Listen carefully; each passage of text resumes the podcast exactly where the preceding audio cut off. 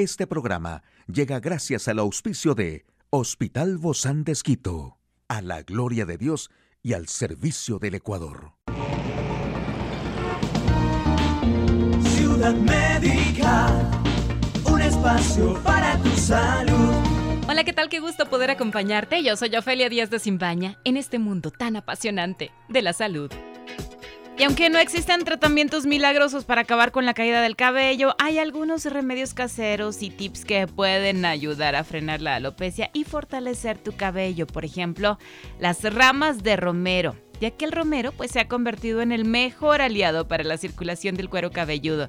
Además, ayuda a detener la caída del cabello. Se prepara como infusión y se aplica sobre el cuero cabelludo. Y también la quina roja, la corteza de la quina roja de la Amazonía, que es utilizada para tratar la malaria, ha demostrado ser útil para combatir la dermatitis y fortalecer los folículos. Y debido a las propiedades antibióticas que tiene la capuchina, estas hojas de la capuchina son utilizadas como estimulantes y regeneradores del cabello. También el palo jabón, para reducir la grasa que provoca la caída del cabello, se utiliza el palo jabón, ya que gracias a la acción de sus saponinas fortalecen y acondicionan el cabello. Y otra alternativa para frenar la caída del cabello la constituyen los baños calientes, ya que ayudan a estimular la sudoración en la zona donde se produce la calvicie. Sudar regula el funcionamiento de los folículos pilosos y equilibra el manto ácido y la flora de la piel. Después del baño, seca bien la zona del pelo y es muy importante que no quede húmeda ni caliente, pues eso podría favorecer la aparición de hongos.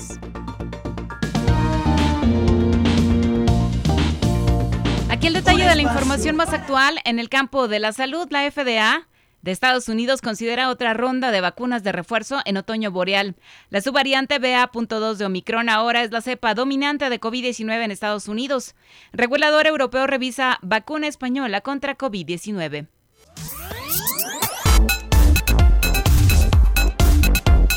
La Administración de Drogas y Alimentos de Estados Unidos sopesará los beneficios de autorizar una ronda de refuerzos de la vacuna Pfizer BioNTech o Moderna COVID-19 para una población más amplia en otoño dijo un alto funcionario.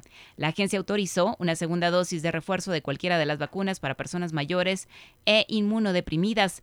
No sería sorprendente si hubiera una necesidad potencial de un refuerzo adicional en el otoño junto con una campaña de refuerzo más general si se lleva a cabo dijo Peter Marks, director del Centro de Evaluación e Investigación Biológica de la FDA. La subvariante BA.2 de Omicron, muy contagiosa, es ahora la cepa dominante de COVID-19 en Estados Unidos. Se calcula que está detrás del 54.9% de todas las nuevas infecciones por COVID-19 de la semana pasada, según nuevos datos de los Centros de Control y Prevención de Enfermedades de Estados Unidos.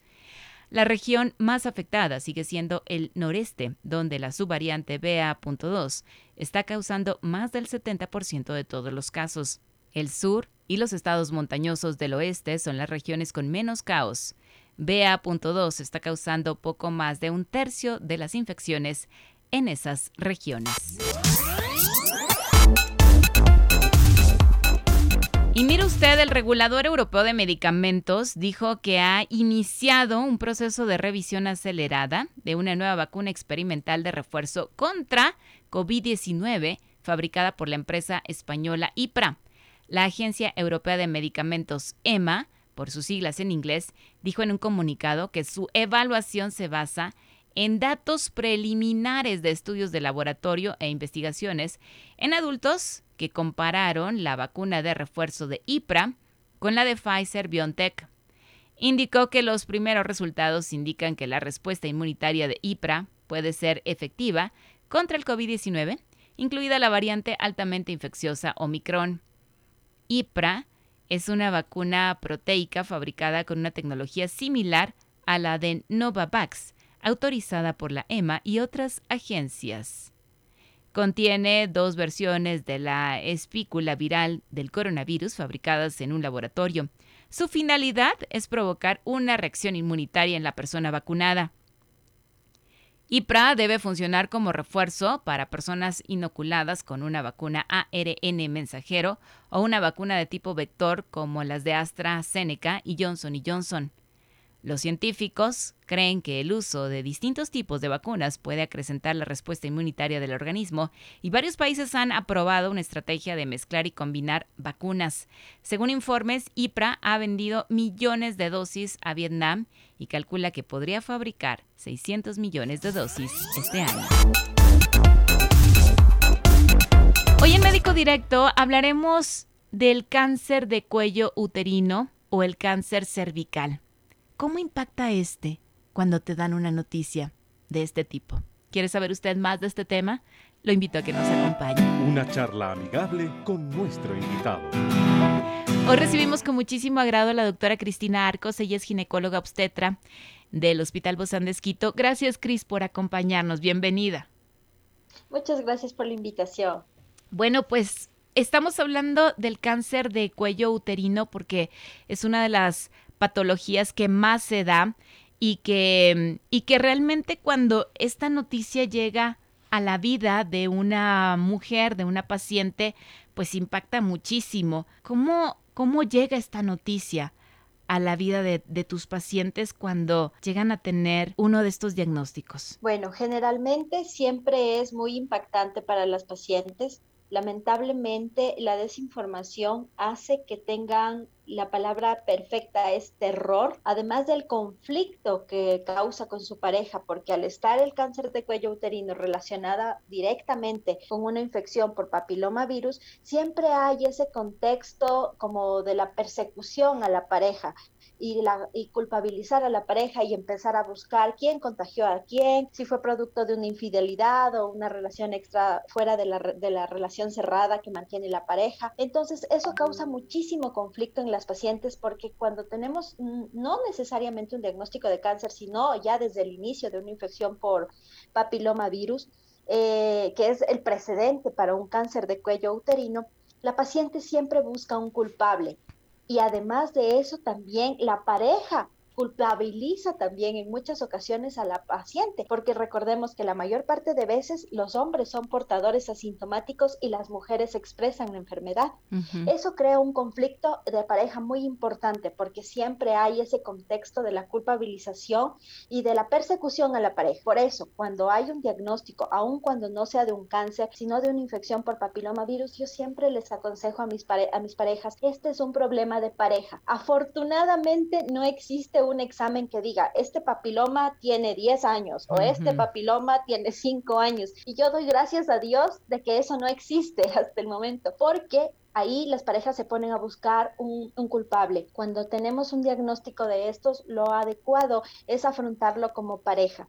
¿no es cierto? Y decir, muy bien, tenemos, tenemos este problema juntos. Y si la persona está sola ante un diagnóstico como este, quitarle esa carga emocional de la culpabilidad, porque es muy fácil la transmisión del papilomavirus. Claro, y sobre todo porque nosotros sabemos que esto es una enfermedad de transmisión sexual, por eso se da, ¿verdad? Empieza con el HPV, ¿verdad? Que es este virus, que es este virus. Transmisión sexual. Pero, pero uno, uno no anda en la vida comunicándose, ¿no? ni con un letrero, yo ya tuve HPV, entonces cuidado, porque muchos hombres ni siquiera lo saben y también muchas mujeres tampoco lo conocen. Claro que sí, se estima que 8 de cada 10 mujeres se contagian a lo largo de su vida y solamente un porcentaje más pequeño, que es más o menos 4 de cada 10, se quedan persistentemente con la enfermedad. Pero imagínate, 8 de cada 10 es un número altísimo, la cantidad de portadores incluso en el, en, en el género masculino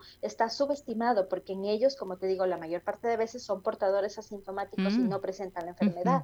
Pero al ser una enfermedad de transmisión sexual, basta con un contacto sexual aún sin penetración para que haya contagio. Entonces, eso hace que la replicación del virus sea sumamente alta y la transmisibilidad más aún. Quiere decir esto, Cris, entonces que es muy importante que se cuide muchísimo la relación sexual. Sobre todo aquí podríamos quizá hablar, aunque que en estos tiempos no se habla de este tema, de la pureza, de la fidelidad. Bueno, dentro de las principales estrategias, la primera es la vacunación. Para la prevención del cáncer de cuello uterino, la primera estrategia es la vacunación. Es el pilar fundamental. Y yo siempre les digo a mis pacientes que la vacunación es un acto de amor, un acto de amor que nosotros hacemos con nuestros hijos cuando son pequeños. Los niños pueden ser vacunados, niños y niñas a partir de los nueve años de edad y mientras más tempranamente vacunamos es mucho mejor para que tengan su vacuna antes del inicio del contacto sexual. Y sí, la fidelidad y la pureza en la relación es súper importante porque eso evita que haya mayor número de parejas sexuales y limita la probabilidad de contagio.